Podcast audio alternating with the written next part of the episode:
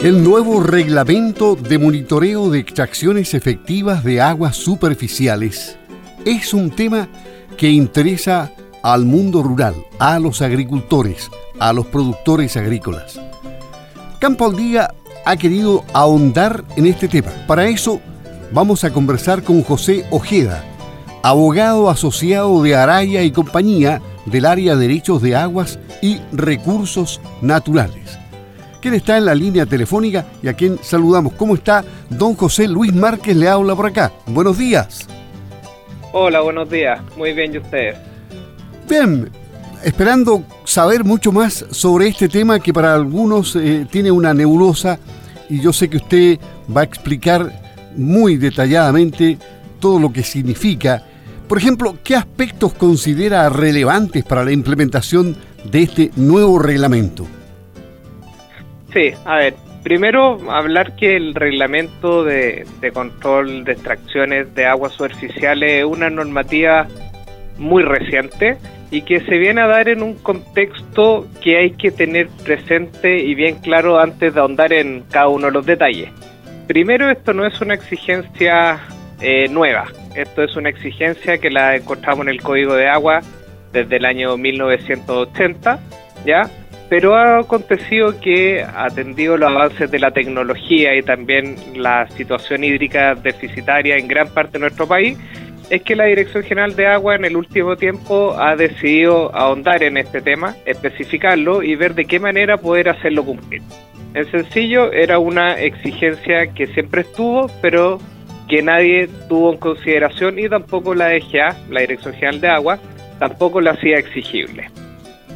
Entonces, primero para saber los aspectos que son relevantes acá, hay que tener en primer lugar eso, que era algo que existía, pero que nadie controlaba.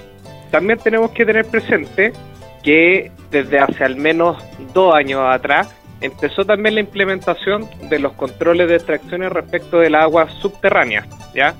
Y en lo que va de tiempo, en estos dos, tres años aproximadamente, hemos visto que es un sistema que no se ha logrado implementar, es un sistema que no está funcionando el día de hoy y recién estamos en una especie de plan piloto. ¿ya?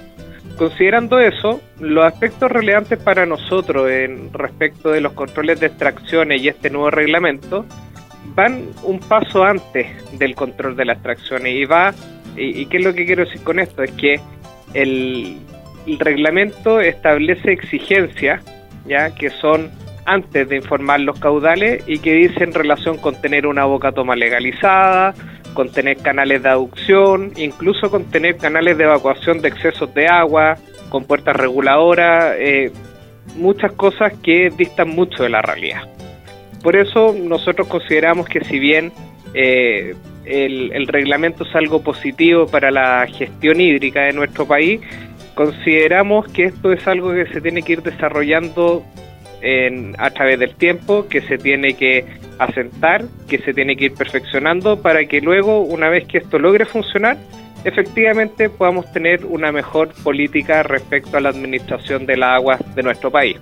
En todo caso, en la zona central están mucho más adelantados en el tema riego, ¿no? Sí. No tanto como usted lo cree.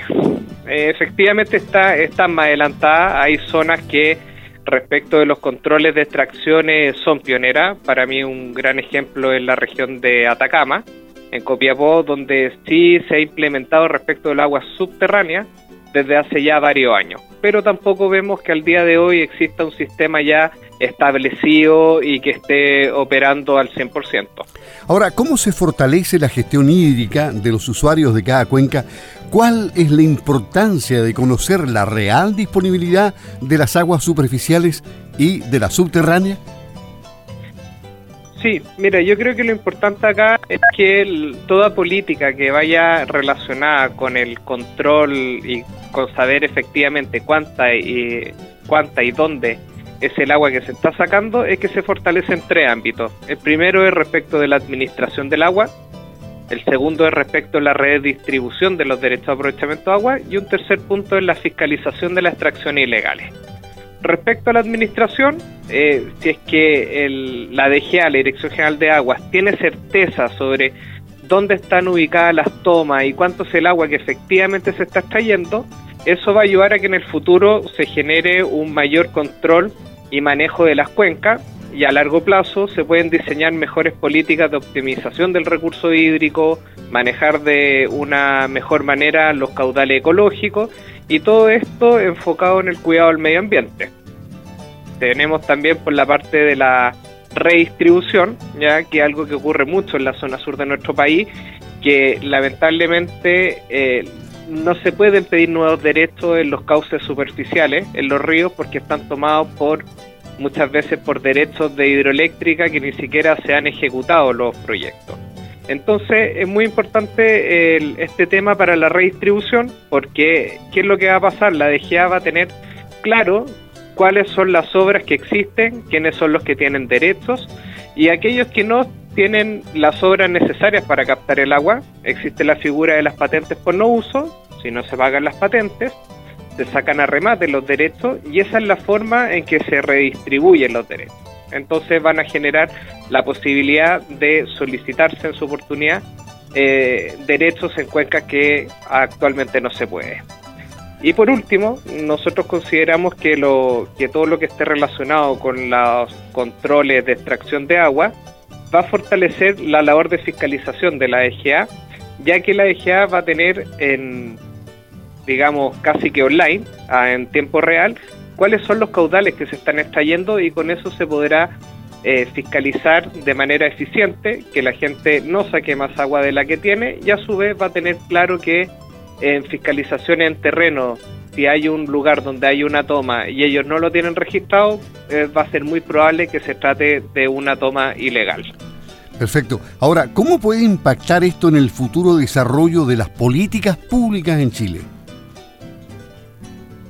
Es una buena pregunta eh, y yo creo que aparte de lo que conversamos recién, que esto, todo sistema de control de extracciones va a fortalecer la administración del recurso hídrico, yo creo que es importante ver otro lado, porque uno revisa las exigencias que establece el reglamento y, se pueden considerar algo gravosas para, en términos económicos, digamos, para los usuarios. ¿A qué voy?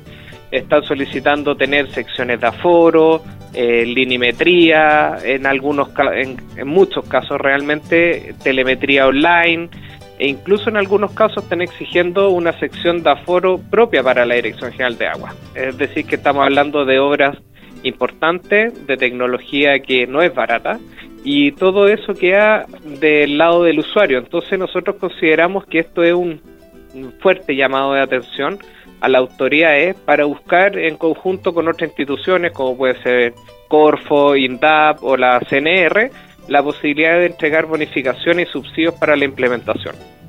Ya, ¿y, quiénes deben cumplir con la obligación de instalar y, de mantener un sistema de monitoreo y transmisión de extracciones efectivas? Esto, esto es súper importante aclarar, eh, ya que el, el, reglamento habla en genérico de los usuarios de agua, ¿ya? Y dentro de ellos se distinguen, eh, digamos, a, dos usuarios. Uno son las organizaciones de usuarios de agua, como son las comunidades de agua, asociación de canalistas y juntas de vigilancia, y también eh, establece aquellas personas, ¿verdad?, que son propietarios exclusivos de algún acueducto o que tienen su toma en el río. ¿ya? En sencillo, digamos que todos los que tienen que cumplir son aquellos que tengan derechos de aprovechamiento de agua, que estén legalmente constituidos o bien reconocidos por la ley. Ya, y, ahora, ¿cómo podemos saber qué nivel de exigencia se debe cumplir? los niveles de exigencia eh, vienen dados en este nuevo reglamento, estableciendo principalmente cuatro niveles. Está el para los caudales muy pequeños, para los caudales menores, intermedio y mayor. Se establecen esos cuatro niveles. Y para cada caso se establecen distintos niveles de exigencia, ya sea en las instalaciones que se requieren, en los plazos en que se debe hacer y la forma en que se debe informar. Y por lo tanto, eh, se establecen, digamos, estos cuatro niveles y ahí hay que ir viendo eh, respecto de cada derecho cómo cae cada uno en ellos.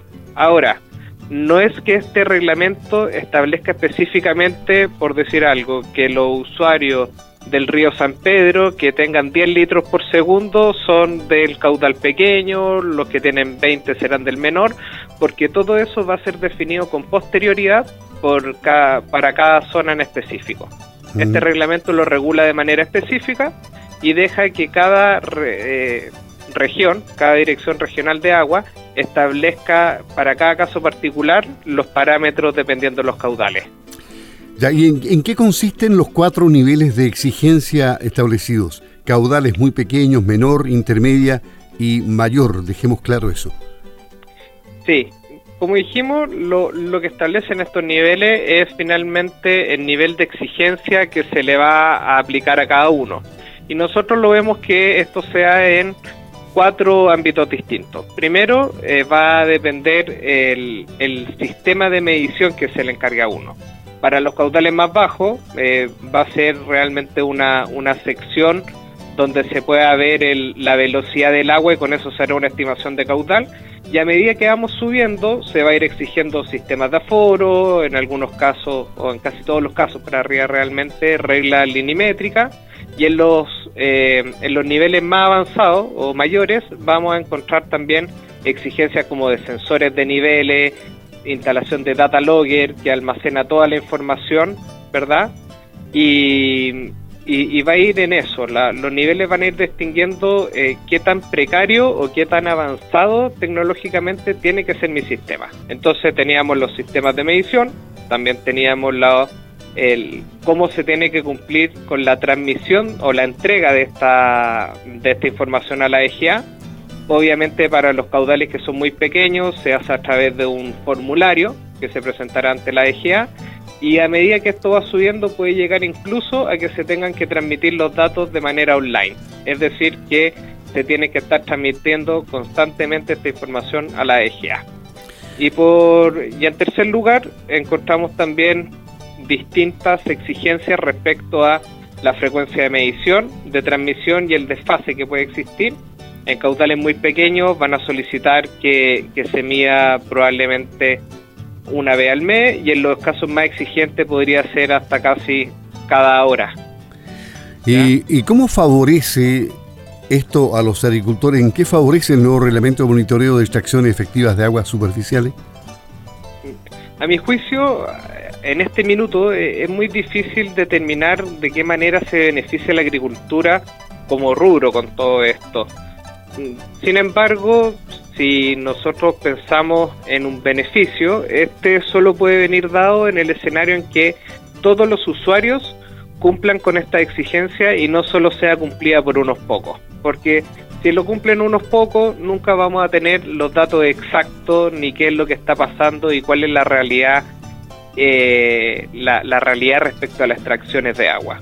Es por eso que si es que esto llegase a funcionar y nosotros vemos un beneficio a los agricultores, va a ir cuando se tenga un, control efectivo de, de, todo, de todos los usuarios y, lo, y la agricultura ahí sí se va a poder beneficiar porque cuando se distribuya el agua de un canal, esto ya no va a ser eh, basado en especulaciones del caudal que se está extrayendo, sino que van a haber datos fehacientes de decir cuánta el agua que le corresponde a cada uno y de qué manera también se está distribuyendo con el resto de la comunidad. Finalmente, ustedes siempre están en terreno eh, viendo este tipo de cosas. Eh, ¿qué, han recepcionado como opinión de, de, los productores en la zona central, por ejemplo? ¿Qué, opiniones positivas, negativas, hay muchas dudas, eh, no entienden bien el nuevo reglamento de monitoreo o los que han tenido oportunidad de, leerlo lo, comprenden y lo entienden. Eh, es lamentable lo, el escenario porque nadie lo entiende, ah, eh, es muy complejo y, también tenemos el, problema que recién estamos implementando a nivel acá en la zona central respecto del agua subterránea, que tiene la misma complejidad y tiene incluso menos complejidad y todavía no lo podemos instaurar de manera total. Entonces, la, la recepción del usuario es decir como todavía no termino de implementar el tema de mi agua subterránea, que es bastante más sencillo, y me están pidiendo ahora que, que lo vea a nivel de aguas superficiales. Se, se ve complicado. Bueno, pero se supone que esto lo hizo una comisión de expertos, gente experimentada, eh, con, la capacidad como para que salga un reglamento muy bueno. Sí, el, reglamento, el reglamento está bien, pero hay que ver cómo se aplica esto a la práctica y yo creo que eso es lo trascendental en todas estas cosas, porque el, reglamento es muy bueno, pero parte de la base, como les comenté al principio, de decir que da por sentado que todos los canales de Chile tienen, por ejemplo, un canal de evacuación de excesos de agua, que no es la realidad.